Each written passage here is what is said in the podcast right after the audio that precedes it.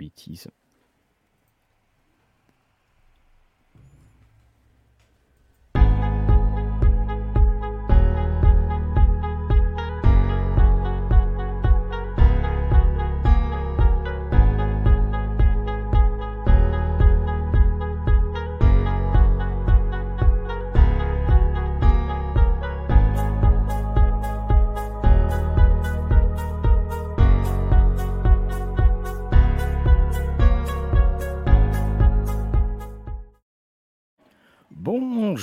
À tout le monde, Mathieu avec un seul T à l'antenne. Bienvenue Lorraine, bienvenue Bonjour. Simon. Bonjour. Et euh, il est tôt ce matin, euh, on reprend nos, euh, nos, nos, nos cafés rôlistes. Bonjour évidemment à toutes les personnes du, euh, du euh, replay euh, qui euh, nous regardent. Et nous accueillons aujourd'hui Simon, alors qui n'est pas sans sa, euh, n'est pas donc sans sa compagne, sa, son âme créatrice, son âme d'année de création, pour reprendre justement des anciens jeux euh, que vous avez fait. Et on va parler eh bien de plusieurs choses, et notamment on va parler du jeu euh, Héros d'argile. Euh, bonjour euh, Galufnarf. Euh, on va parler donc de Héros d'argile qui est euh, en ce moment en financement, et puis c'est un jeu qui a une une longue création. Euh, N'oubliez pas dans le chat de me dire que Mathieu parle trop et que Lorraine doit parler, car Lorraine doit absolument aussi euh, me taper si je parle trop. voilà. Alors, bonjour Simon, est-ce que tu peux te présenter euh, rapidement pour, pour tout le monde? Ouais, bah bonjour à tous, Simon Lee. Du coup, je suis l'une des deux personnes derrière le label Angel Dust JDR, label qui existe depuis 2017, un truc comme ça. Et nous, on écrit des jeux de rôle euh, euh, indépendants et, euh, et dans la veine euh, alternatif. euh, voilà. Alors, justement, tu parlais de, de jeux indépendants. Angel Dust, vous avez, euh, qu'avez-vous euh, produit euh, pour l'instant? Euh, alors, on a fait pas mal de petits jeux et, et euh, dans les jeux, on va dire, euh, physiques qu'on a sortis, il y a Terre de sang, euh, un jeu d'exploration, euh, Damné, donc c'est notre relecture de, de Vampire, et Les Larmes du Soleil, qui est un jeu aussi de, de, jeu de voyage initiatique. Mhm. Alors, je, je mets dans les commentaires justement euh, notre, euh, le lien de votre, de votre structure. Bonjour, Suck My Dice. Un petit coucou donc de, Et sinon, à côté de ça, plein de petits jeux format PDF court, voilà.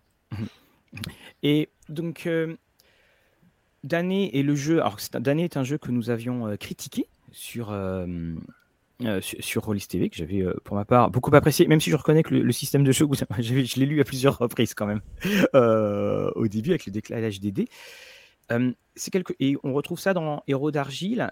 On, se retrouve dans la relecture. Qu'est-ce que, que tu- vous aimez tous les deux dans les relectures de genre?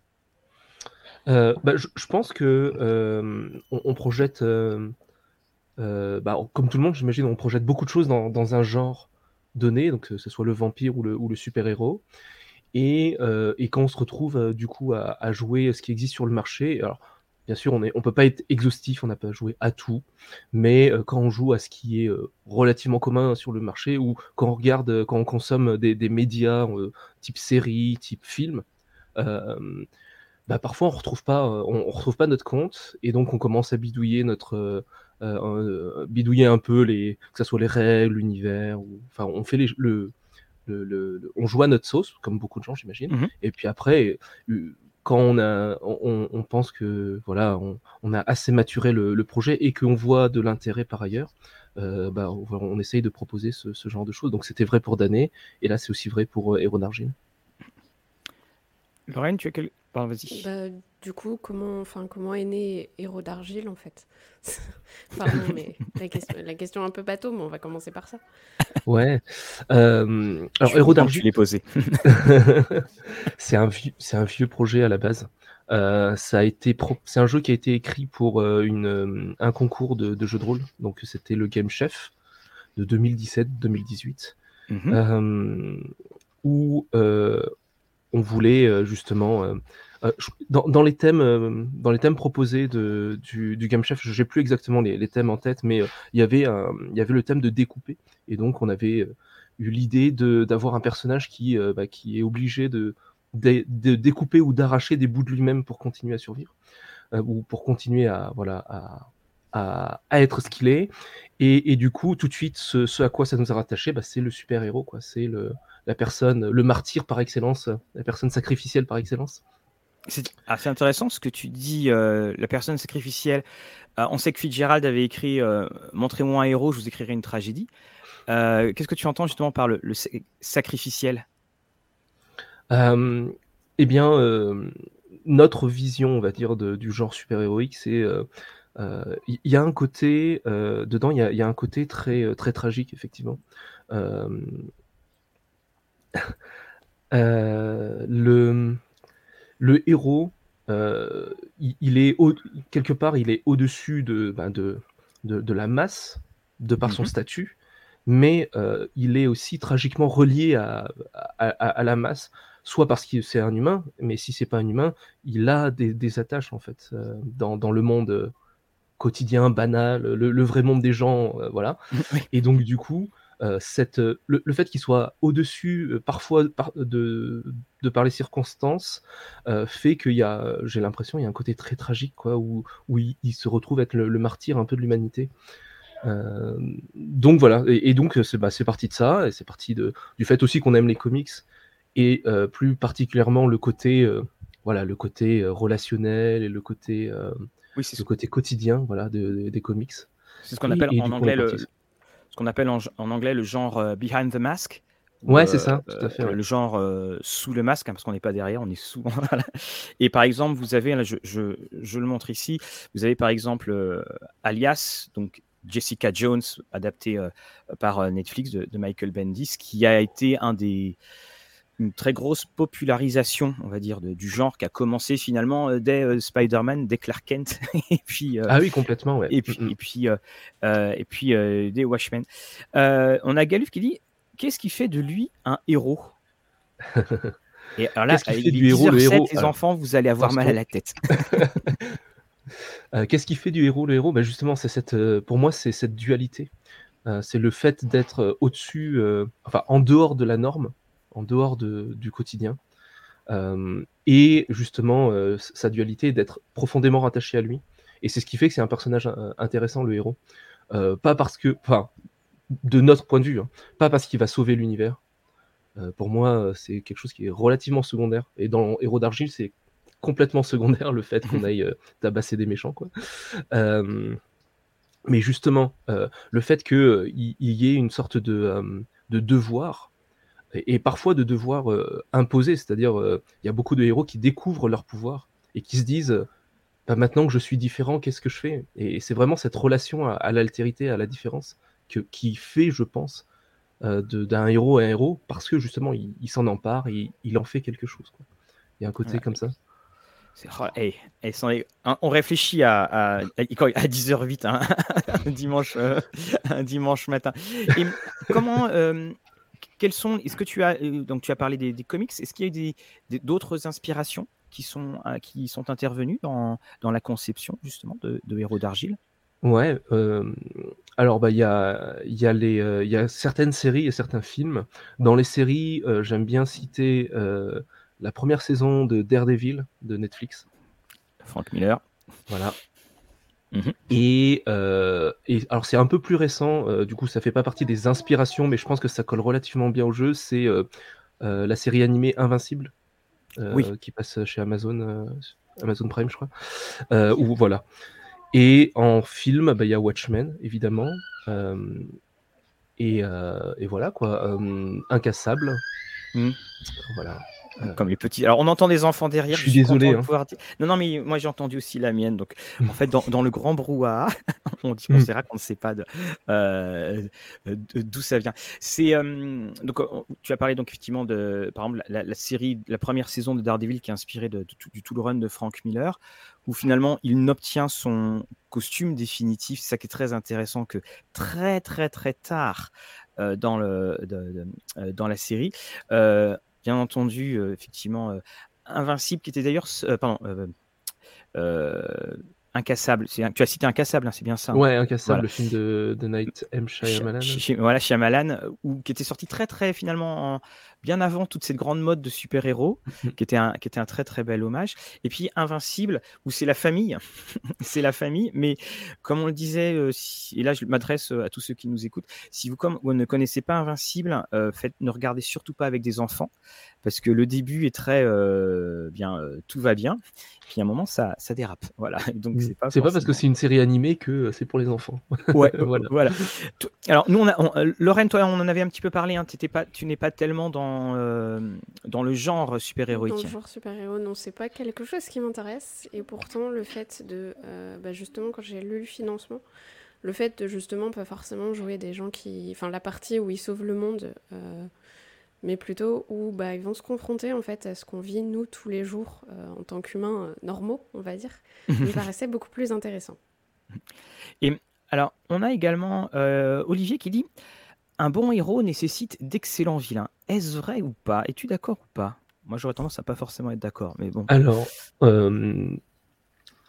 pas que. En fait, c'est c'est c'est une des composantes, mais heu, l'autre composante et je trouve qui est relativement, heu, peu abordée, c'est d'être, heu, très bien entouré ou entouré par des gens, voilà, avoir de des sidekicks intéressants, ça fait ça fait de bons héros, en fait, aussi. Pour rebondir à ce que disait sur, sur Olivier, sur les excellents vilains, il y a un un auteur qui est un de mes préférés, c'est un peu trop haut pour moi, c'est Kurt Busiek qui a fait la série Astro City où justement on est, heu, c'est la vie de 2 héros puis aussi, heu, du côté, heu, voilà, sous le masque. Et il a écrit une petite nouvelle où c'est un un héros qui vient d'assassiner son ce sa némésis, c'était la super, heu, la super vilaine et c'est là où on se rend compte qu'à la base tout était truqué.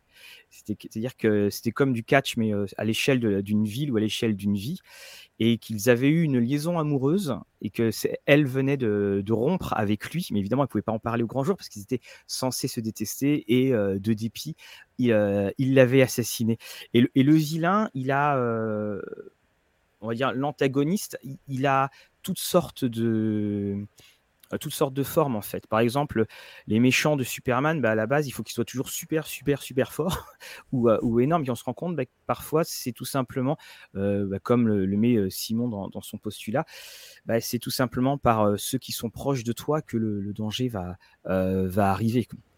Alors, la question qui est posée par Gallus, est-ce qu'on peut jouer à Terre de sang avec des enfants? Mmh. Heu, ça dépend qu'est-ce que tu entends par enfant?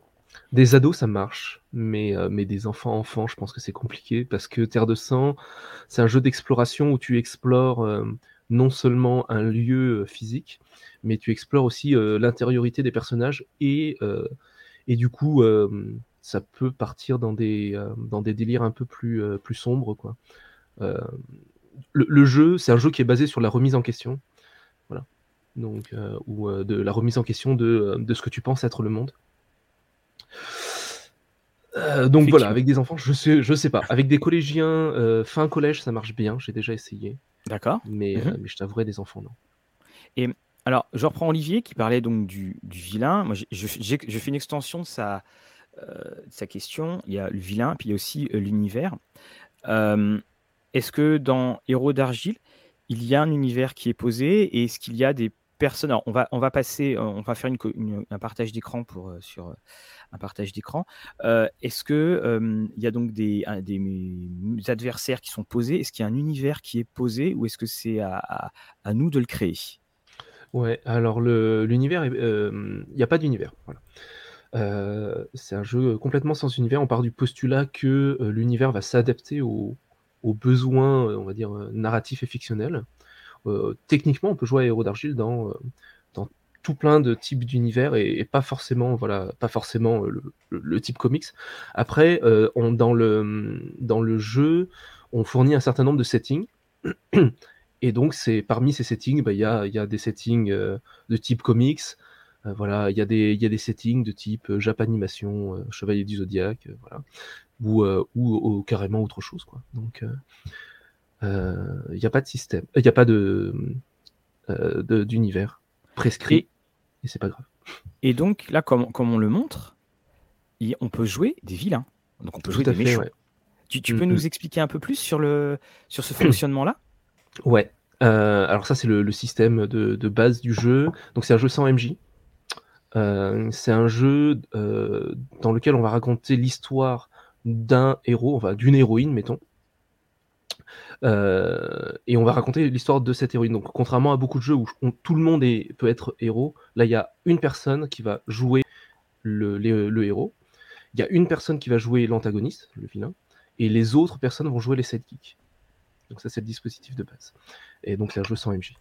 Euh, du coup, euh, quand tu dis on peut jouer des, euh, des méchants, faut nuancer un petit peu. Il y a une personne qui va prendre la posture de l'antagoniste. Oui, le on était général. Hein, ouais, c'est ça. Et alors, comment tu peux nous donner un exemple de, de, de, partie en quelque sorte ou de ou, ou d'intrigue qui pourrait se créer là-dedans? Ouais, bah, je peux te présenter le, setting un peu de, base euh, qu'on Bien sûr. Euh, voilà, qu'on fournit avec le jeu. L'héroïne, c'est une, c'est une étudiante qui a le pouvoir de changer la pensée des gens qui sont dans son champ de vision. Donc c'est euh, euh, dans le dans le setting, elle s'appelle Psyché. je pense qu'on voit sa fiche là sur le sur l'écran. Euh, autour, donc elle est à la fac. Autour d'elle, il y a sa meilleure pote qui qui, qui fait partie des sidekicks. Il y a son ami d'enfance qui a un crush sur elle. Il y a euh, il y a ses parents, alors euh, sa mère est décédée, il reste son père qui enchaîne les petits boulots euh, et qui essaye de faire survivre un peu tout ça. Elle a son frère qui est adolescent et qui est dans, dans la crise de l'adolescence, un peu l'ado rebelle, quoi. Et il y a sa psy qui, qui essaye de, de, la suivre de manière. voilà, qui essaye de, suivre un peu ce qu'elle vit, mais qui, à côté de ça, connaissait son père par ailleurs, donc il y a peut-être des intrigues amoureuses un peu cachées, tout ça. Donc voilà, ça c'est le setting de base. Donc comme tu peux voir, c'est euh, euh, c'est pas, on, n'est est vraiment pas du côté il faut sauver le monde. on est vraiment du côté euh, voilà vie quotidienne, qu'est-ce qui se passe voilà sous le masque. la particularité de Héros d'argile, c'est que l'antagoniste le, n'a pas de visage en début de partie. Donc la personne qui joue l'antagoniste va construire un antagoniste ad hoc sur mesure au, fur et à mesure de la partie. Ça fait partie euh, euh, du, charme du rôle, c'est-à-dire que euh, c'est un rôle qui est plutôt relativement en arrière, où en fait tu vas observer un peu les scènes du quotidien, un peu observer ce qui se passe et construire ton personnage en cours de jeu pour, bah, pour impacter et, pour aller toucher les thèmes qui sont chers au, à l'héroïne et au sidekick. Mais donc en fait, s'il si, se construit en ad hoc, comme tu dis, il, intervient quand même au début avant de se révéler comme étant euh, antagoniste? Ouais, alors le, la structure du jeu, donc comme c'est un jeu sans MJ, c'est euh, la structure du jeu est divisée en scènes en fait. Donc mmh tu fais des scènes, et il y a des scènes qui sont euh, dédiées aux au vilains en fait. Donc les scènes principales, la majorité des scènes dans le jeu, c'est des scènes de quotidien. Donc voilà, bah, tu vois, j'ai présenté la carte des relations, bon, je, pense que tu peux facilement imaginer euh, ce qui peut se passer durant une partie. Donc ça, c'est les, voilà, c'est les, scènes un peu classiques. Et de temps en temps, et, c'est ritualisé par les règles, euh, le vilain peut amener des scènes. Donc d'abord, il fait des scènes de teaser. Donc c'est des scènes qui sont un peu, un peu comme les, les scènes post-génériques de chez Marvel, tu vois, où oui. on, on, dézoome et hop. Euh, et, euh, et, au bout d'un moment, lorsque c'est possible mécaniquement, bah, ils peuvent venir faire une scène de conflit. Et faire une scène de conflit, euh, ça, vient, bah, ça vient taper sur l'héroïne et les sidekicks, et ensuite on résout ça avec, avec le système. Justement, en parlant de système, est-ce que tu peux nous le décrire un peu plus, s'il te plaît? Ouais. alors, une grosse partie du système, c'est ce, bah, c'est ce que je viens de décrire. Hein, c'est le côté euh, il y a une personne qui joue l'héroïne, voilà, qui, qui, est à fond dans son personnage. Les sidekicks, eux, ils sont plus, plus en mode on joue, euh, on joue des sidekicks, on joue les personnages adjuvants, mais on joue aussi euh, le, voilà, les décors, etc.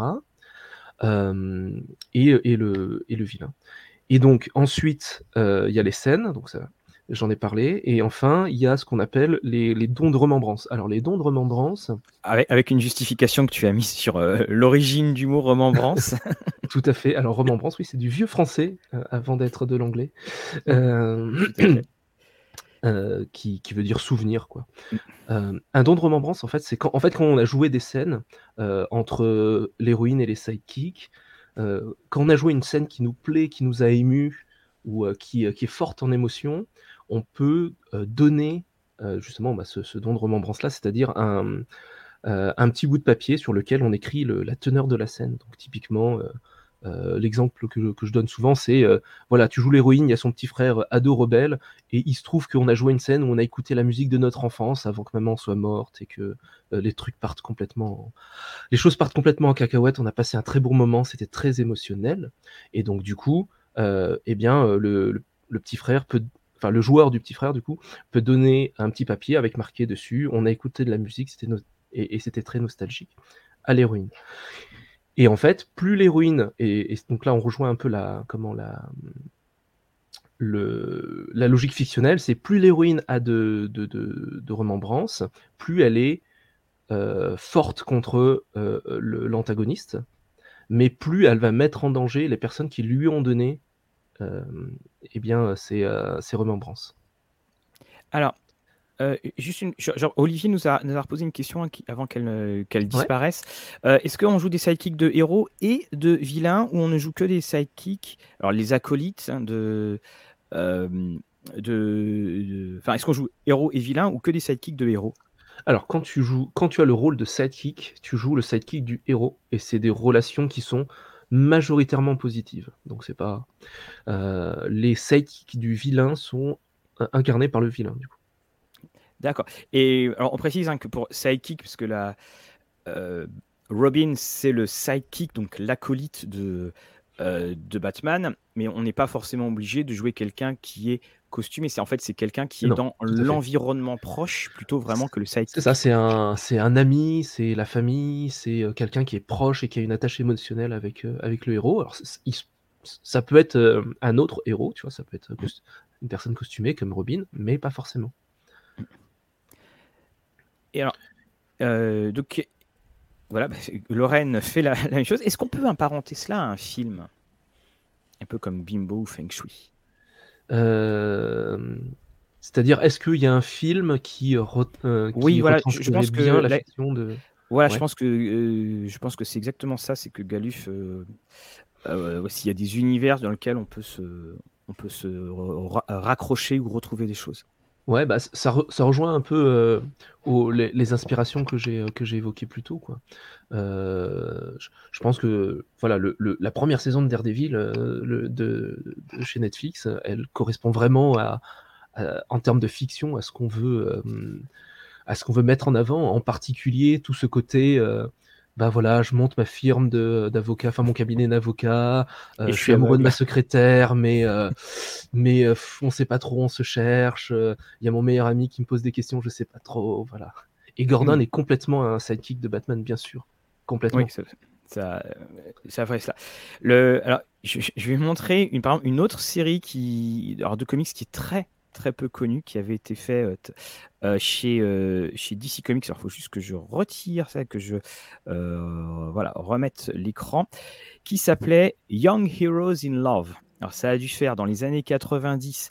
je pense qu'on a dû avoir 15, 15 numéros, même pas. Donc là, voilà, je suis sur la. C'est Young. je la fais apparaître. La voici donc euh, ça s'appelait Young Superheroes in Love. Et donc ben, on avait des jeunes héros euh, qui avaient bien entendu toutes sortes de euh, toutes sortes de problèmes. Et alors c'était évidemment à, la fois dans du, du, comique mais on avait quand même vous voyez un numéro 1 on, on, peut deviner ce qui s'est passé sous le masque. Et c'est un, un, thème, c'est juste pour montrer que le, ce thème-là, c'est quand même un, thème qui a été très euh, très récurrent et que euh, si au début, bah, si à un moment, pardon, on fait le tour des aventures costumées, à un moment, on s'est rendu compte que finalement, euh, c'était ce qui animait le costume et qui était peut-être bah, plus intéressant, comme le disait Lorraine tout à l'heure, c'est que c'est parce que il y a un moment où on va admirer un Superman, mais on va s'identifier à un Peter Parker parce que Peter Parker, c'est quand même un petit peu l'étudiant euh, qui a redoublé je ne sais pas combien de fois, euh, et qui a toujours sa tante May. C'est le problème que nous. Euh, oui, c'est ça. Par rapport à un super-héros, bon, rattraper un avion en vol, je suis désolée, mais je sais d'avance que je le ferai jamais. Alors que m'embrouiller avec mon voisin ou mon copain, ma copine, c'est des choses que personnellement on peut vivre en tant que plus humain que les super-héros. Et puis comme disait Mary Jane, euh, quand elle interdisait à Peter Parker de monter, euh, enfin de marcher sur le plafond, parce qu'elle disait, euh, voilà, quand, quand, on fait le ménage, toi tu peux peut-être le nettoyer, mais moi je peux pas. Donc voilà, ça fait partie de, ces choses-là. Et au niveau de la, la régulation du système de jeu, c'est-à-dire s'il y a des, des, conflits, alors il y a bien entendu des, euh, les, conflits euh, personnels, euh, d'interaction sociale, comme on dit maintenant. Si, est-ce qu'il y a du combat? Est-ce qu'il y a un conflit physique qui peut être résolu par le système? Ouais, alors tout ce qui est conflit social, c'est résolu à la parlotte. Mmh tout ce qui est conflit qui n'est pas avec l'antagoniste, ça se résout à la parlotte. Mmh enfin, quand je dis l'antagoniste, ça peut être l'antagoniste et, et, ses, et ses sbires et son. Voilà. Mais, euh, mais en gros, voilà, euh, une altercation entre euh, l'héroïne et un sidekick, ça se résout à la, parlotte. par contre, lorsque l'antagoniste vient, bah, vient venir taper voilà, sur, sur le héros ou sur les sidekicks, là, effectivement, alors que ça soit moralement, que ça soit physiquement ou de par l'environnement, de par les circonstances, on mmh. résout ça à la, euh, avec le système. Alors le système est relativement simple, il résout tout type de... Voilà, on, généralise les conflits dans un grand sac. Il n'y a pas de système de combat dédié ou de machin dédié. Euh, en gros, bah, c'est de la narration partagée, on, raconte, on raconte, on raconte, jusqu'à ce que euh, ce que dit l'antagoniste et ce que dit l'héroïne n'est plus raccord. Et aucun des deux ne, souhaite lâcher le bout, quoi, entre guillemets. Et, donc là, on s'assoit, on, dit stop et on, on jette les dés. Et en fait, c'est basé sur le D6. Euh, on compte euh, le nombre de réussites qu'on a fait, donc 5 ou 6 c'est une réussite, on compte le nombre de réussites et on compare euh, à, on compare à, la difficulté du, du, héros, enfin du vilain, pardon. Et mhm. le nombre de dés qu'on lance dépend du nombre de dons de remembrance qu'on a eu précédemment. D'accord. Donc voilà. Oui. Ah. Euh, et mmh, est-ce est qu'on peut jouer en campagne? Alors, c'est un jeu qui est fait pour être joué en petite campagne. Euh, mmh quand je dis petite campagne, c'est 3-4 séances, ça marche bien. Euh, donc les settings qu'on propose, bah, voilà, ça se joue sur 3-4 séances. après, tu peux jouer sur des campagnes plus longues, mais il faut vraiment fonctionner en mode série. C'est-à-dire qu'à la fin, je pense qu'au bout de 3-4 séances, tu as fini un, un, arc narratif. quoi. Euh, et donc là, il faut, euh, faut se poser, essayer de relancer un peu, euh, soit changer un paradigme, soit, de toute façon, des choses, ils vont se passer des, des choses pendant vos parties. Donc du coup, la, carte de relation a changé, etc. Et donc ça fait quand même un deuxième arc dans les comics, une deuxième série ou un, voilà. ça marche plutôt, plutôt comme ça.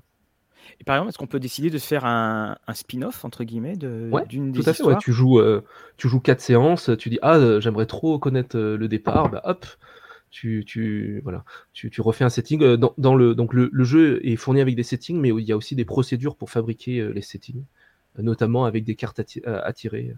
Alors justement là, on va, je vais, on va revenir sur. Euh, hop là, je remets. Non, là je suis retombé sur, sur une autre page, c'est bah, la, série dont on va pouvoir redonner quelques petites euh, inspirations. Alors, j'ai l'écran si tu... Alors c'était juste. Ah, bah, si tu as l'écran, vas-y Lorraine, tu peux le mettre sans aucun problème. Euh, alors, j'ai un peu oublié comment faire, mais.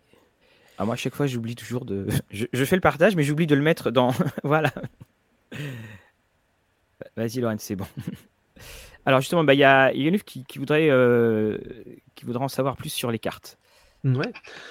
Alors, euh, il est prévu qu'il y ait 55, 55 cartes, format carte de tarot. Mmh euh, sur lequel, euh, donc au, recto, il y aurait un, euh, des, des, portraits, voilà, donc dessinés par, par Vianney, Vianney Carvalho d'ailleurs, il faut que je le dise quand même, qui est l'illustrateur de, pour ce projet et qui fait des dessins très très chouettes, qui, qui collent vraiment bien dans, dans, notre, dans notre ambiance. J'en toucherai peut-être deux mots tout à l'heure.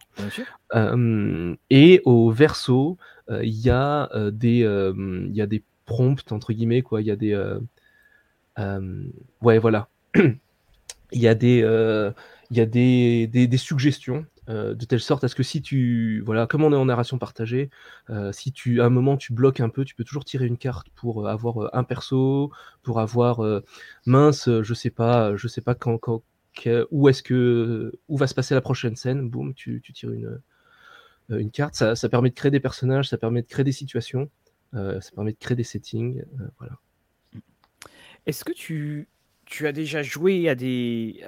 ou tu t'es intéressé à, à, des jeux de super-héros, mais des jeux classiques de super-héros?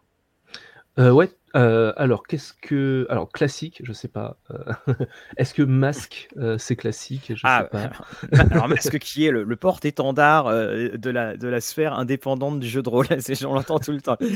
Mais oui, en fait, Masque fait un excellent travail de synthèse, tout à fait. Ouais.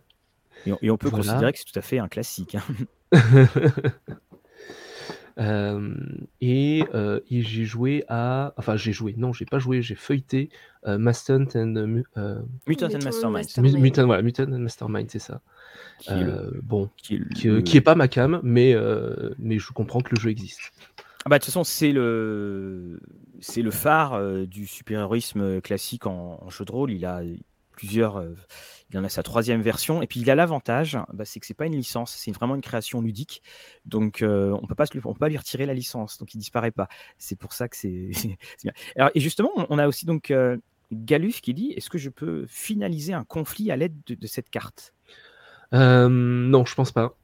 sauf si, si peut-être avec les mots clés, mais on n'a pas, on pas conçu ces cartes-là pour comme des outils de résolution mais vraiment comme des outils de. Euh, euh, comme des béquilles, en fait, à l'imagination, plutôt.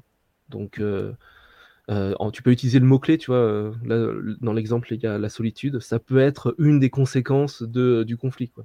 Mais mais il n'y aura jamais de carte qui te dit oui, non, oui et oui mais, enfin, tu vois, c'est pas vraiment ce genre de, de carte-là. Une conséquence ou une des sources du conflit. Ou des sources, oui, tout à fait, ouais. Mmh, Il faut vraiment voir ça comme, des, comme de l'aide à l'inspiration et pas des outils de résolution ou de système, quoi. Alors, on a Julien. Bah, euh, Lorraine, elle est trop forte, c'est la flash de ça. Alors, donc, euh, Julien nous demande où est-ce qu'on trouve le financement participatif. Bon, maintenant, on va, on va parler du, du financement lui-même. Il se trouve que le financement participatif, participatif pardon, se finit demain. Et euh, bon, les nouvelles sont pas très très bonnes, vu que nous sommes à 70% du, de ce qui était euh, de ce qui est, non, se finit après-demain. Donc euh, allez-y, foncez. donc nous sommes à 70% du de la, du chiffre demandé pour qu'il y ait le projet soit finalisé. comment, quel est l'avenir du jeu si jamais nous ne devons pas euh, nous, nous, pardon, quel est l'avenir du jeu euh, si euh, il n'atteint pas donc le, chiffre de 100%. Alors, quoi qu'il arrive, le jeu sortira parce que le jeu est prêt. Mmh. Donc, le, jeu sortira. Il sortira très certainement dans un premier temps en PDF sur notre page itch.io. Et ensuite, on, va réfléchir à comment, comment le sortir en physique parce que c'est quand même très dommage de, je, je trouve, de ne pas pouvoir le sortir en physique. Euh, de, toute façon, on voulait faire financer un jeu euh, fini. Euh, alors le, tout le côté crowdfunding un petit peu, c'est pas à la base c'est pas notre tasse de thé parce que oui alors justement on vient vraiment du côté indépendant. on vient du côté indépendant auto-édition, tu vois. Mmh donc, donc le crowdfunding, c'est pas notre tasse de thé. Je pense qu'on a fait un crowdfunding très atypique par rapport à, au crowdfunding qui marche. En quoi tu le considérais atypique? Je le considère atypique parce que euh, il y a très peu de paliers. C'est pas mmh des paliers. Euh, en fait, on n'a pas sous-vendu le projet entre guillemets ou sous-estimé le projet en termes de coûts pour faire sauter les paliers vite. On était mmh on n'était pas dans une logique de course, euh, de sprint au début où tu peux voir dès les premières heures des, des paliers qui tombent. Quoi. On a essayé de faire un crowdfunding sur la durée, euh, où euh, on incite les joueurs, avant d'acheter, avant, de, avant de, de, soutenir le jeu, de venir jouer avec nous. Euh, c'est des trucs que j'ai dit beaucoup en début de la campagne en disant ne vous jetez pas dessus, venez jouer avec nous, on joue, et si ça vous plaît, soutenez-nous. Et, du coup, pendant deux mois, j'ai fait beaucoup de, beaucoup de parties. J'ai dû faire deux, trois parties par, par semaine pendant, pendant deux mmh mois. Euh, et voilà, et, j'espère que les gens qui, euh, qui ont souscrit au, jeu, bah, c'est des gens qui ont joué avec nous et qui, euh, qui, ont aimé et qui nous soutiennent réellement. Et il y a un côté qui nous gêne beaucoup dans le crowdfunding, c'est le, c'est la, la surenchère de, de, la hype, un peu, tu vois ce que je veux dire? Oui. C'est le côté, voilà, il y a toujours plus, toujours plus, plus de dés, plus de machin, plus de hype. Et, et voilà. Et nous, on a, du coup, par rapport à nos convictions personnelles aussi, on, Mmh voilà, on, a, on a essayé de faire un crowdfunding qui nous ressemble. Et apparemment, ça marche pas bien. voilà. Ah bah, alors en même temps, le... je dirais que, le jeu est dans l'air du temps, dans ce qui est proposé en crowdfunding, parce que la, la, hype dont tu parlais, plus on regarde, plus on se rend compte qu'elle qu'elle disparaît. C'est-à-dire, on a hélas bah, plus de crowdfunding qui, qui échouent en, en, financement. Et puis, on prend bah, Game on Tabletop, à la base, c'est Black Book hein, qui, qui, est aussi derrière tout ça. On voit maintenant Black Book, qui est le numéro un en tant qu'éditeur, propose des crowdfunding qui sont très sobres, c'est-à-dire jeu, écran. Et je trouve que c'est beaucoup plus sain. Et je trouve que c'est très très sain dans ce que tu as aussi proposé, c'est que on veut un jeu on veut pas la ville de New York sous un globe avec de la neige. C'est mmh ça qu'on veut en fait. Et, là-dessus, c'est une très bonne chose. Alors, si jamais ça ne doit pas être concluant, donc tu dis que le, jeu est, terminé. Donc, est-ce qu'on aura accès à tout ce qui est proposé actuellement dans le financement, c'est-à-dire aussi les cartes avec le format mmh tarot? Il y aura tout. Oui. Sous format bah, PDF pour les livres et PDF plus image pour, pour les, les cartes. D'accord. voilà. Et, et, on comptait faire un petit kit de, de jeu pour, pour jouer en ligne, quoi. Donc, du coup, avec des trucs que tu peux directement importer sur ta, carte, sur ta table virtuelle. D'accord. Et, mais on a une option d'avoir une, une, version dure si on le souhaite. Bah voilà, après il faut qu'on travaille pour voir comment est-ce qu'on sort le, le, les jeux en version papier. Mmh euh, donc si le crowdfunding se fait pas, sûr il y a les PDF qui sortent, voilà, clair. Euh, et ensuite, version papier, voilà, comment est-ce que nous, on peut le soit l'auto-éditer, euh, mais c'est difficile d'auto-éditer 4 livres plus des cartes. c'est pour ça qu'on était aussi passé par. De 4 livres? alors, pourquoi est-ce qu'on a fait le choix de 4 livres? Parce que il fallait. alors, plusieurs raisons. Premièrement, on, on, veut faire, on voulait faire un format comic books. Euh, que tu peux emporter ou, euh, facilement. Donc euh, bah, je, les ai là, je peux te les montrer. Tu vois, c'est. Attends, voilà, on veut faire des trucs. Je te mets en format comic plus grand. Attends, je te mets en plus grand. non, là c'est Lorraine que je viens de mettre en grand. on va y arriver. C'est bon. Je te mets en solo. Vas-y. Tu peux les montrer. C'est beaucoup trop grand ça. ah oui, je sais, c'est impressionnant. Hein. tu, peux les, tu, peux les, remontrer s'il te plaît? Ouais. Euh, voilà. Voilà, je voulais, euh, on, voulait faire un truc, tu vois, euh, vraiment. Ah oui, effectivement. Format comic books, quoi, truc que tu achètes chez ton marchand de journaux, quoi. Et, et, facilement transportable. donc du coup, on a découpé ça en deux livres, un livre avec les règles de base et un setting, et un livre avec comment faire pour, hop, comment faire pour créer ton setting, comment faire pour jouer en campagne, comment faire pour hacker le jeu. Donc ça, c'est les livres 1 et 2. Mmh et ensuite, les, le livre 3, les livres 3, c'est faut pas trop voir ça comme des livres, mais plutôt comme des, comme des aides de jeu. À la base, c'est censé être des livres agrafés. Tu fais sauter les agrafes et ça donne des fiches de personnages. Ah. Et donc, il y a 6, 6 5 ou 6 settings euh, et, le livre, c'est des fiches de personnages que tu fais, euh, que tu fais sauter, là, que tu détaches. Ah, c'est très bien ça. Et donc, du coup, euh, tu joues en fait. Voilà. Galuf nous demande est-ce qu'en cours de partie, les livres sont répartis entre les joueurs? Non. en fait, en cours de partie, en fait, euh, en fait techniquement, tu n'as besoin que du livre 1 pour jouer parce qu'il y a déjà un setting. Admettons, admettons, tu prends le livre 1, la personne qui, euh, qui décide de, proposer le jeu bah, a lu le livre 1, donc, euh, donc peut, peut expliquer les règles. Dans les livres 3, là, où tu peux dégrafer, il y, a des, y a des résumés d'aide de jeu que tu mets au milieu. Et avec les fiches que tu répartis, que tu, que tu donnes aux joueurs. Quoi. Donc techniquement, le livre 1, c'est vraiment, il n'y a que les règles quoi, dedans. Donc euh, tu peux les faire tourner, mais c'est vraiment pour des références, plus que pour euh, par nécessité. Et c'est des agrafes détachables, ouais. Julien aime beaucoup euh, l'idée des agrafes détachables. donc, alors, je, reviens sur la question de l'impression parce que par exemple, pour ce qui est des cartes, parce que c'est bien quand même aussi de pouvoir matérialiser, la carte. Comment vous êtes en train donc de réfléchir à une possibilité, à une Voilà, on est en train de réfléchir, à une possibilité. Donc avant, nous, on était plutôt, vraiment en mode, auteur indépendant, avec, des livres, print on demand, donc impression à la demande. Mmh là, comme on a plusieurs livres, notamment 4 plus des, plus des cartes, c'est difficile de proposer ça en impression à la demande dans dans un package un peu cohérent. Euh, donc voilà, on est en train de réfléchir à comment, euh, comment, euh, bah, comment sortir ça, quoi. Pour l'instant, c'est vrai, on n'a pas de solution qui, enfin, c'est surtout financièrement quoi que, que ça, c'est un peu compliqué. On n'a pas de solution aujourd'hui, donc à, voir.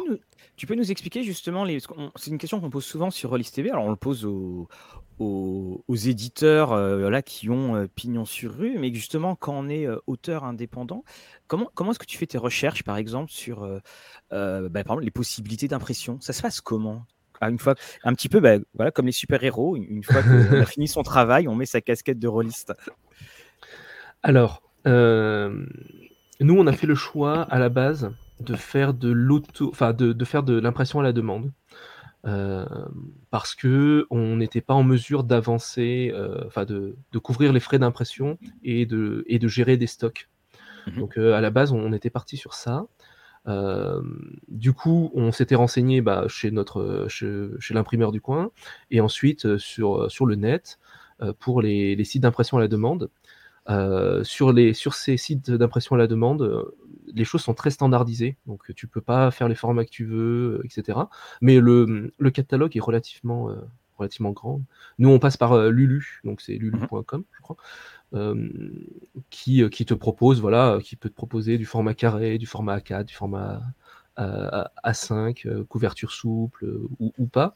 Donc, en gros, tu fais ton, tu fais ton petit montage sur, le, sur le site et après on, te dit voilà ça va te coûter tant, il faudra tel type de template, euh, donc euh, il faut que ça ait ce format-là pour qu'on puisse l'imprimer, et, euh, et, voilà, il faut tel nombre de pages, tel type de typo, etc. Alors, je viens de mettre en, lien notre critique pour parce qu'on a vu, tu nous avais envoyé le, le format physique de, de, d'année. Mm. Donc là, je, viens de mettre en lien la, la critique hein, de, euh, d'années comme ça. Alors c'était avec euh, trois autres jeux comme euh, comme vidéo, je me rappelle plus des autres jeux, mais voilà, en tout cas d'années était était dedans. Et hum, de, cette aventure justement sur le, financement participatif, est-ce que dans vos prochaines productions, dans les prochains projets que vous avez, vous voulez repasser un petit peu par là, ou vous voulez retourner d'une manière d'une manière bah, justement la plus Lulu exclusivement? Est-ce qu'on apprend des choses en fait dans ce genre de tu sors de ta zone de confort, comme on dit en fait. Ouais, ouais, complètement. Bah, on, apprend des trucs, euh, on apprend des trucs sur le marché, euh, mmh sur, euh, sur la, manière dont les gens consomment le, jeu de rôle un peu plus.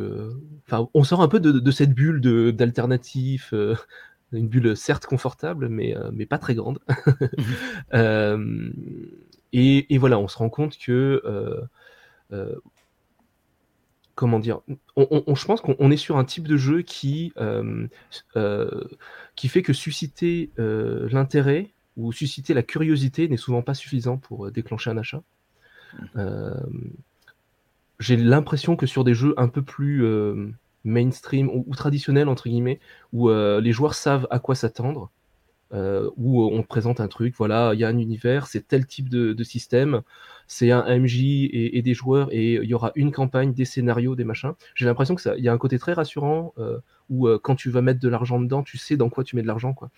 Alors que nous, on a, eu beaucoup de, bah, justement, de, de, moments où on devait expliquer c'est quoi le jeu, pourquoi, comment on peut jouer sans MJ. Les gens avaient un peu de mal à se figurer, voilà, si je mets de l'argent, je mets de l'argent dans quoi en fait finalement euh, quel, genre de partie ça va produire?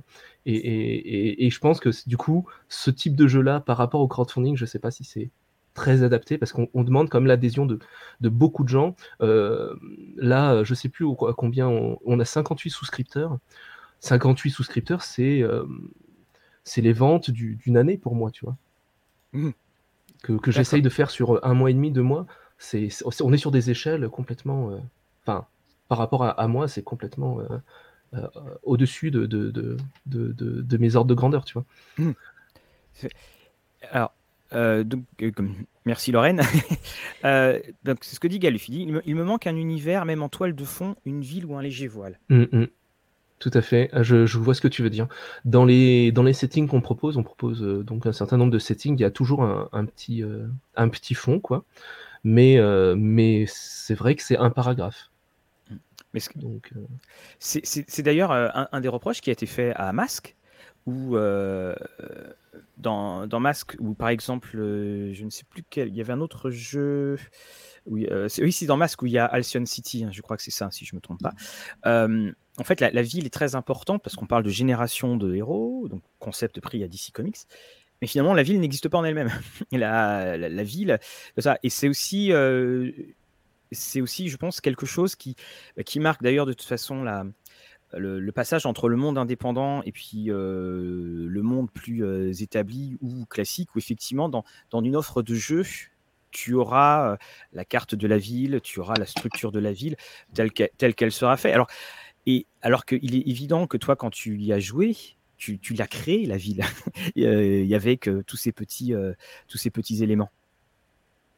Ouais, tout à fait. Nous, on part du principe que euh, l'univers, et c'est pour ça qu'on fournit pas d'univers, euh, l'univers est inféodé au thème euh, des, des, des, personnages, en fait. C'est vraiment un jeu qui est centré sur les personnages, c'est character centered, quoi. Si tu as besoin d'avoir un opéra dans ta ville parce que bah, ce soir, il- ça serait cool que euh, il y a un opéra et que euh, il se passe des trucs à l'opéra, bah il y a un opéra, c'est parti. C'est génial. C'est ce que j'adore dans le jeu de rôle. Euh, et, et- et voilà, c'est, je pense que c'est pas, le- on n'est pas sur le même paradigme par rapport au, au, au jeu un peu plus euh, traditionnel. Donc c'est ça, quand tu, quand tu parlais de la question de la... Excuse-moi Lorraine, tu voulais dire quelque chose? Euh. J'allais rebondir justement. euh, tu, tu parlais de ce que tu avais appris avec un financement participatif. Et euh, là, c'est bien écrit que vous vous êtes euh, associé avec un éditeur, donc Posidonia. Ouais. Euh, et du coup, bah, pourquoi et qu'est-ce que ça t'avait appris? Est-ce que vous allez le refaire? Euh, alors, du coup, euh, effectivement, on s'est, euh, on s'est associé avec Philippe Jaillet, donc de, de chez Posidonia. Euh, l'idée, c'est qu'on voulait euh, un jeu un peu plus ambitieux que ce qu'on avait fait jusqu'à présent, et donc euh, avoir des illustrations par, bah, par Vianney, par Carvalho. Et le fait de collaborer avec Philippe, ça nous a permis de, sécuriser ça, quoi. Donc de pouvoir financer sur, en, crowdfunding un jeu fini et illustré. C'était une de nos, exigences, entre guillemets, enfin de- des termes du contrat, disons. Et, c'est quelque chose qu'on n'aurait pas pu faire par nous-mêmes parce que ben voilà, faut, faut avancer les sous pour, pour l'illustrateur euh, qui, qui a fait euh, qui a fait un super super taf. Et euh, donc quelque part, bon, quand je dis c'est pas grave si le financement participatif ne se fera ne se fait pas parce que le jeu va sortir, c'est vrai, mais c'est bah, du coup un peu de regret pour Philippe aussi qui lui a avancé de l'argent et, bon, tu vois, lui il doit faire la tête. Ce que voilà, ça- ce que ça m'a appris, euh, c'est euh, enfin disons, euh, je, je reviens juste deux pas en arrière sur sur cette Mhm, histoire. C'est c'est ce qui nous a obligés aussi à faire un crowdfunding du coup. C'est le fait de passer par par Philippe, par Posidonia. C'est parce que c'est du coup c'est son modèle à lui. Donc du coup on, bah, on s'y est soumis, c'est normal. Il nous a avancé l'illustrateur et nous on faisait un crowdfunding derrière pour bah, pour qu'il récupère ses euh, pour qu'il se bah, qu'il se qu'il se qu'il se finance quoi. Euh, donc donc voilà. Euh, après la relation qu'on a eue avec Philippe, c'est je pense que c'est pas très classique dans l'édition du jeu de rôle. Donc je euh, on, on- il, il a pas vraiment eu un rôle, euh, il a pas eu de, de, de vision éditoriale, on va dire, sur le livre, Mhm. puisque euh, voilà, on a, nous on avait une idée très très claire de ce qu'on voulait, et, et, euh, et du coup c'est moi qui ai fait la maquette, c'est moi qui euh, y- qui qui suis, euh, enfin avec Manon, on est entièrement responsable de ce qu'il y a dans le dans le dans le livre, quoi. Euh, y a Philippe quelque part, il, il est là pour, euh, il, il- nous aide à, faire en sorte que les livres voient, voient le jour, que les livres voient le jour, que l'objet voit le jour. Mais le jeu existe déjà, le jeu existe, etc.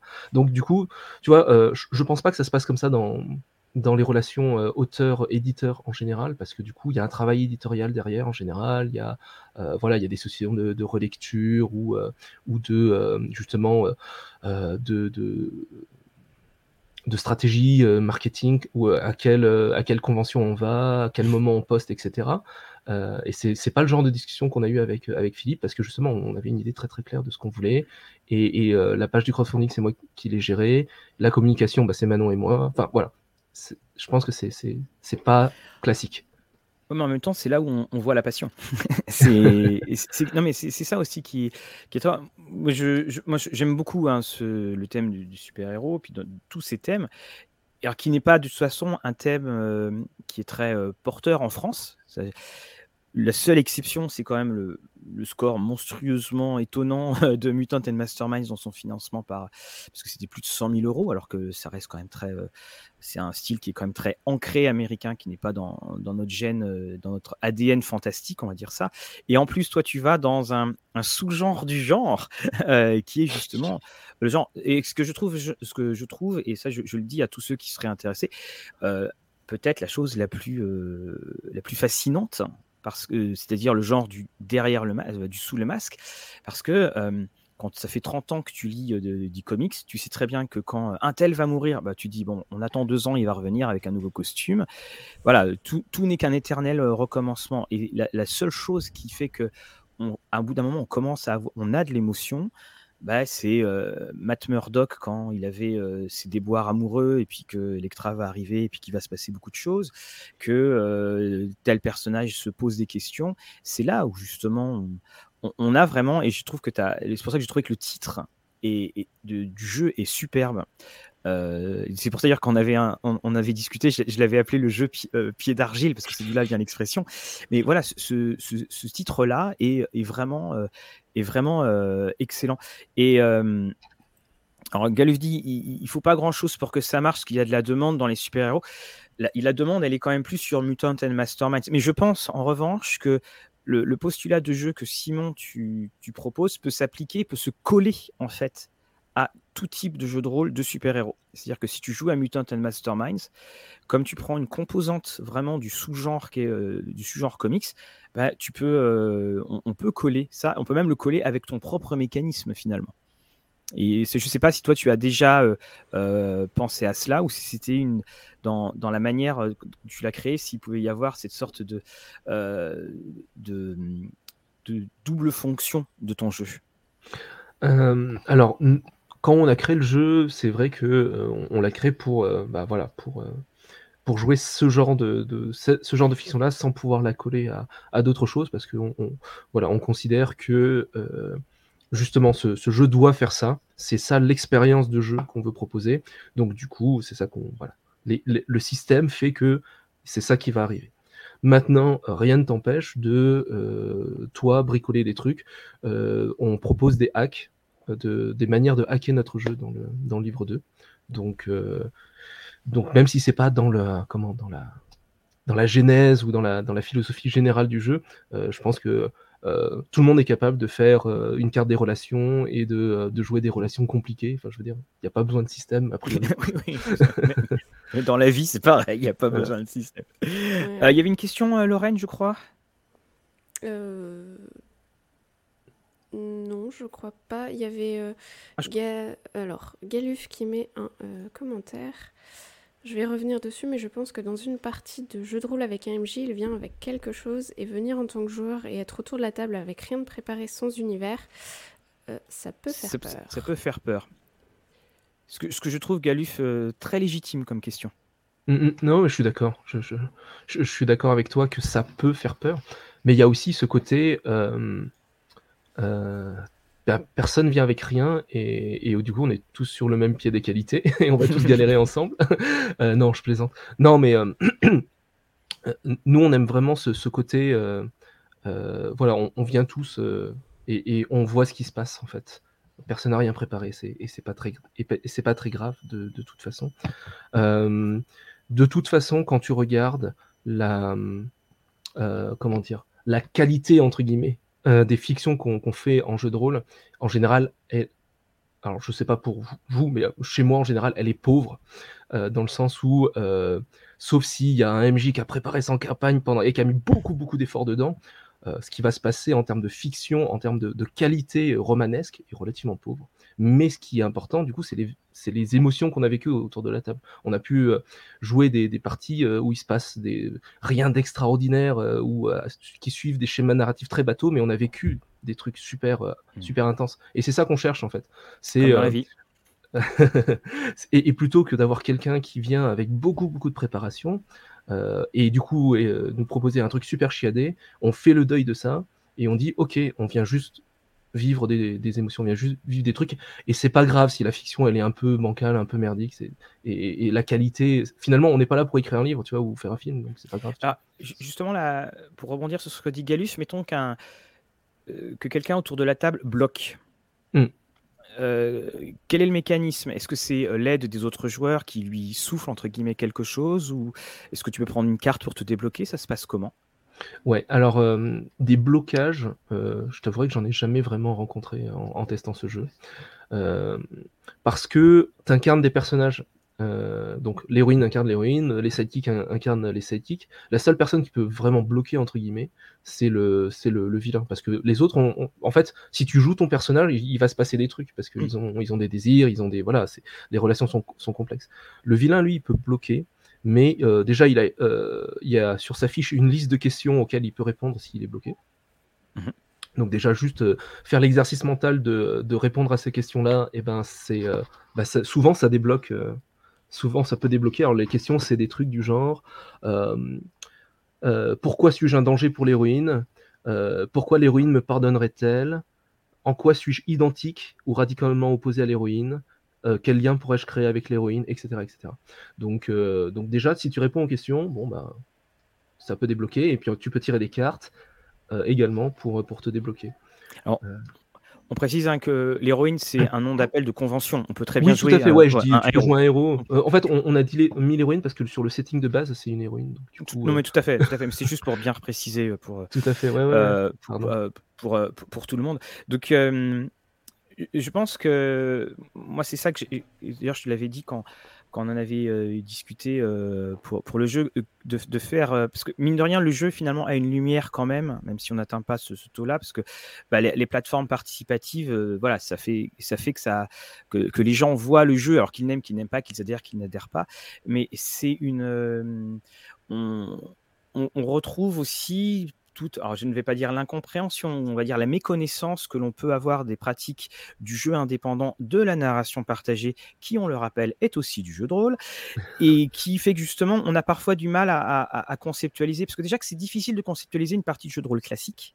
Mmh alors, quand on dit narration partagée, on, imagine tout le temps qu'il y a une espèce d'anarchie qui se fait, alors que non, on suit le flot de l'histoire et que bah, si l'histoire doit aller à droite ou s'il y a un méandre à un moment, bah, on, flotte toujours dessus. Très belle euh, métaphore. Merci. je, te la piquerai. et euh, vas-y, pardon, excuse-moi, Lorraine. Euh, j'en profite pour ceux qui justement ne connaissent pas bien le jeu de rôle sans MJ, etc. Est-ce que tu fais encore des parties de test pour ton jeu? Alors, pour Héros d'Argile, du coup, non. je le, financement participatif va finir dans un jour ou deux, donc finalement, on n'en fera pas. Euh, mais euh, mais il y a plein d'endroits pour, euh, pour jouer à des jeux indépendants, et pas seulement les, les nôtres, parce qu'il y a plein de... Enfin, c'est un milieu qui est très, très prolifique. du coup, pour jouer, il y a, y a, plein d'autres endroits. J'ai envie de, citer bah, les courants alternatifs, qui est un, une communauté bah, de de, jeux alternatifs justement. Et euh, il y a euh, la communauté euh, qui s'appelle 1MJ de trop qui porte bien son nom du coup. Qui qui bah, qui organise des, parties de, jeux justement à narration partagée. Voilà. Il y a quand même un exemple de partie à la fin de, du crowdfunding si je me souviens bien. Ouais il y a, y a un exemple de partie. et et il y en a il y en a même d'autres qu'il faudrait que je bah, je mette à jour. De mémoire d'ailleurs, euh, dans dans Damné, tu à, à, la fin du bouquin, il y avait aussi un exemple, euh, un, exemple de partie, je crois, dans, dans, dans tes, euh, dans tes productions. Alors, c'est pas dans Damné, c'est dans, dans Terre de sang, il y a une, il y a un exemple de partie. dans Damné, on renvoie juste vers, vers notre page, internet, Oui, avec une vidéo. Oui, avec une vidéo. voilà, maintenant je me rappelle, dans lequel il y a une vidéo, de de partie pour montrer un peu à quoi ça ressemble, quoi. Mmh. Après, c'est pas des actual plays, très, très léchés en termes de production, mais au moins ça donne une ça donne une vision. c'est des actual plays qui sont pas montés. on d'ailleurs, on met bien, on met un point d'honneur dessus justement pour montrer comment se passe une vraie partie avec bah, ces blancs, ces, ces E, ces hésitations, ces machins, ces euh, ah merde, c'était pas comme ça qu'il fallait que je le dise. Enfin, Mais c'est une excellente initiative parce que là, nous sommes aussi sur la, la, cyberconf, on en a parlé hier, et euh, les actuels plays, on s'en est pas forcément rendu compte tout de suite, mais ça a aussi amené une sorte de pression de, de, de réussite, de se surpasser, de performance. Qui d'ailleurs n'est pas du tout le but initial des, des actual plays. C'est juste pour euh, avoir un spectacle agréable à, regarder. C'est comme des effets spéciaux dans un film. Mais que bah, le, revers de la médaille, ça a été que des, personnes se sont mis à avoir une grande, grande pression et qui est totalement inutile. Et oui, en partie, euh, en partie, des fois on se plante, en partie on, ne dit pas les bonnes phrases, en partie on fait des, méga lapsus, ça fait rire, en partie il y a des dés qui tombent. Enfin voilà, tu vois, il y a, toutes ces choses-là et c'est vraiment une, très bonne chose on, arrive à, la fin de l'émission. Je voulais juste savoir quels étaient les, projets que tu avais, les, quelle est la prochaine étape euh, ludique après euh, Héros d'Argile? Alors, bah, dans un premier temps, déjà, on va faire en sorte que Héros d'Argile sorte. Mmh voilà, ça c'est sûr. Euh, et on va trouver une solution pour le sortir en physique. dans les cartons pour l'année prochaine ou pour les, années à venir, on a un jeu. alors, je vais, je vais, sortir le mot barbare tout de suite, mais c'est un jeu en bac à sable du quotidien. Euh, qui, euh, voilà, qui, qui, est en préparation, où euh, on, va jouer dans un petit village de Chine antique, mais on va jouer le quotidien des, personnages. Pourquoi tu dis que c'est barbare? Bah, Je sais pas si. comment dire Je pense qu'il y, y, a beaucoup d'implications dans le terme bac à sable du quotidien que, que j'ai envie de mettre. Mmh euh, et que, bah, comme on est en fin d'émission, euh, il me faudrait beaucoup de temps pour développer. Oui, bien sûr. Euh, donc du coup, je, balance ça et je dis, voilà. Il y a, y a, un article sur, que j'ai sorti sur, mon, sur notre site, sur le bac à sable du quotidien, si vous avez envie d'aller voir, qui décrit vraiment en détail ce que c'est, la modalité de jeu. faudrait que je, je, le retrouve, mais... donc ça, c'est pour la On le mettra en commentaire de vidéo, de toute façon. Euh, et euh, à côté de ça, euh, j'ai des projets, on va dire, de soit d'accompagnement à, à, l'édition, soit de maquettage pour des, des projets qui sont pas à nous du coup. D'accord. Bon, bah, comme quoi, il y a des, il y a encore de, il y a encore de très belles choses, des très belles choses à venir. Donc, alors, hop, je mets ton lien justement. Merci Simon. Je mets ton lien en commentaire. On le mettra en description de la vidéo. Euh, alors, en notre on va un petit peu déborder. Il dit J'ai du mal avec le concept du quotidien. Euh, notre aide. Si on joue euh, au JDR, c'est justement pour oublier le quotidien. Oui, bah, un, tu, tu as raison. sauf que moi, je généraliserai si on joue au JDR, c'est pour vivre quelque chose que ça soit une aventure, parce que c'est ce que tu recherches, ou que ça soit. Et moi, du coup, moi, c'est pas l'aventure que je recherche quand je joue au jeu de rôle. Moi, ce que je recherche, c'est avoir des émotions fortes dans des relations interpersonnelles. c'est moi, ce que je recherche, c'est des moments un peu, même des, des, beaux moments, mais de, de, quotidien, quoi, de d'émotions fortes. Voilà. Mmh. donc, du coup, oui c'est des, des, moments qui sont loin de mon quotidien à moi, parce que bah, je suis pas un super-héros, je suis pas le sidekick d'un super-héros, voilà, je suis pas un vampire. Enfin, de toute façon, si tu l'étais, tu le dirais pas. Exactement. D'ailleurs, euh, ceci est un alibi, voilà. euh, mais du coup, euh, euh, mais du coup, c'est quand même voilà ce que je ce que je recherche, c'est ces moments où eh ben on s'allonge dans l'herbe et on regarde le on regarde le ciel. c'est des, des moments forts, quoi. C'est des choses que j'ai envie de raconter en fiction. Euh, même si l'aventure c'est bien, c'est très bien, aujourd'hui c'est plus ce que je recherche. Voilà. Mmh. Mais c'est voilà, très intéressant, encore une fois. De toute façon, bah, tu, nous, tu reviendras du côté de Rollis TV pour en parler justement quand, euh, quand, euh, quand, ça va se faire. Parce que le, moi, pour ma part, dans ma pratique aussi, je trouve que parfois, moi je suis tout à fait d'accord avec notre aide, on, on, joue pour s'évader, pour l'oublier. Mais il y a des moments, jouer le quotidien dans la fiction, sinon ce n'est pas être dans le quotidien. Et ça fait aussi réfléchir. C'est évident, quand tu fais du jeu de rôle, quand tu dois aller à un endroit, il y a toujours une place pour se garer.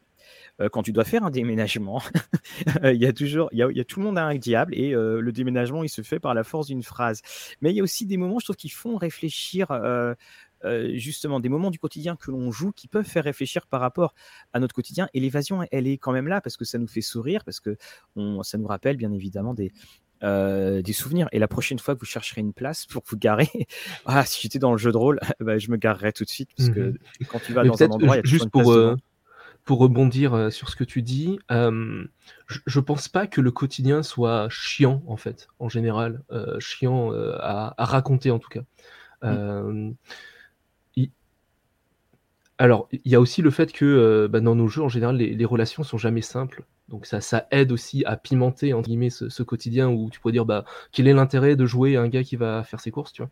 Mais c'est pas justement c'est pas c'est pas que ça qu'on joue, c'est euh, c'est tout le contexte qu'il y a autour. Oui.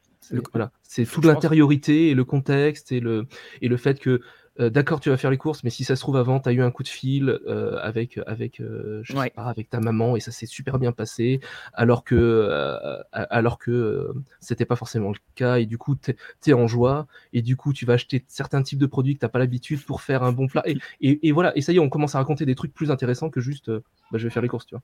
Oui, je pense que de toute façon, oui, de toute façon on, en revient, on reviendra dessus. Hein, l'invitation est officiellement ouverte et, officiellement lancée. ce qui va, voilà, ce que le quotidien n'est pas finalement que la définition de la tâche rébarbative. Ça peut être aussi euh, effectivement autre chose. En tout cas, euh, Simon, un, un, grand, grand merci. On a Souchili qui dit mêler le quotidien à l'héroïque. Il y a de belles choses tous les jours qui sont sympas. Oui, il y en a qui sont moins sympas, comme euh, mettre le pied dans une flaque d'eau alors que tu sors à 8 et que l'eau rentre dans ta chaussette.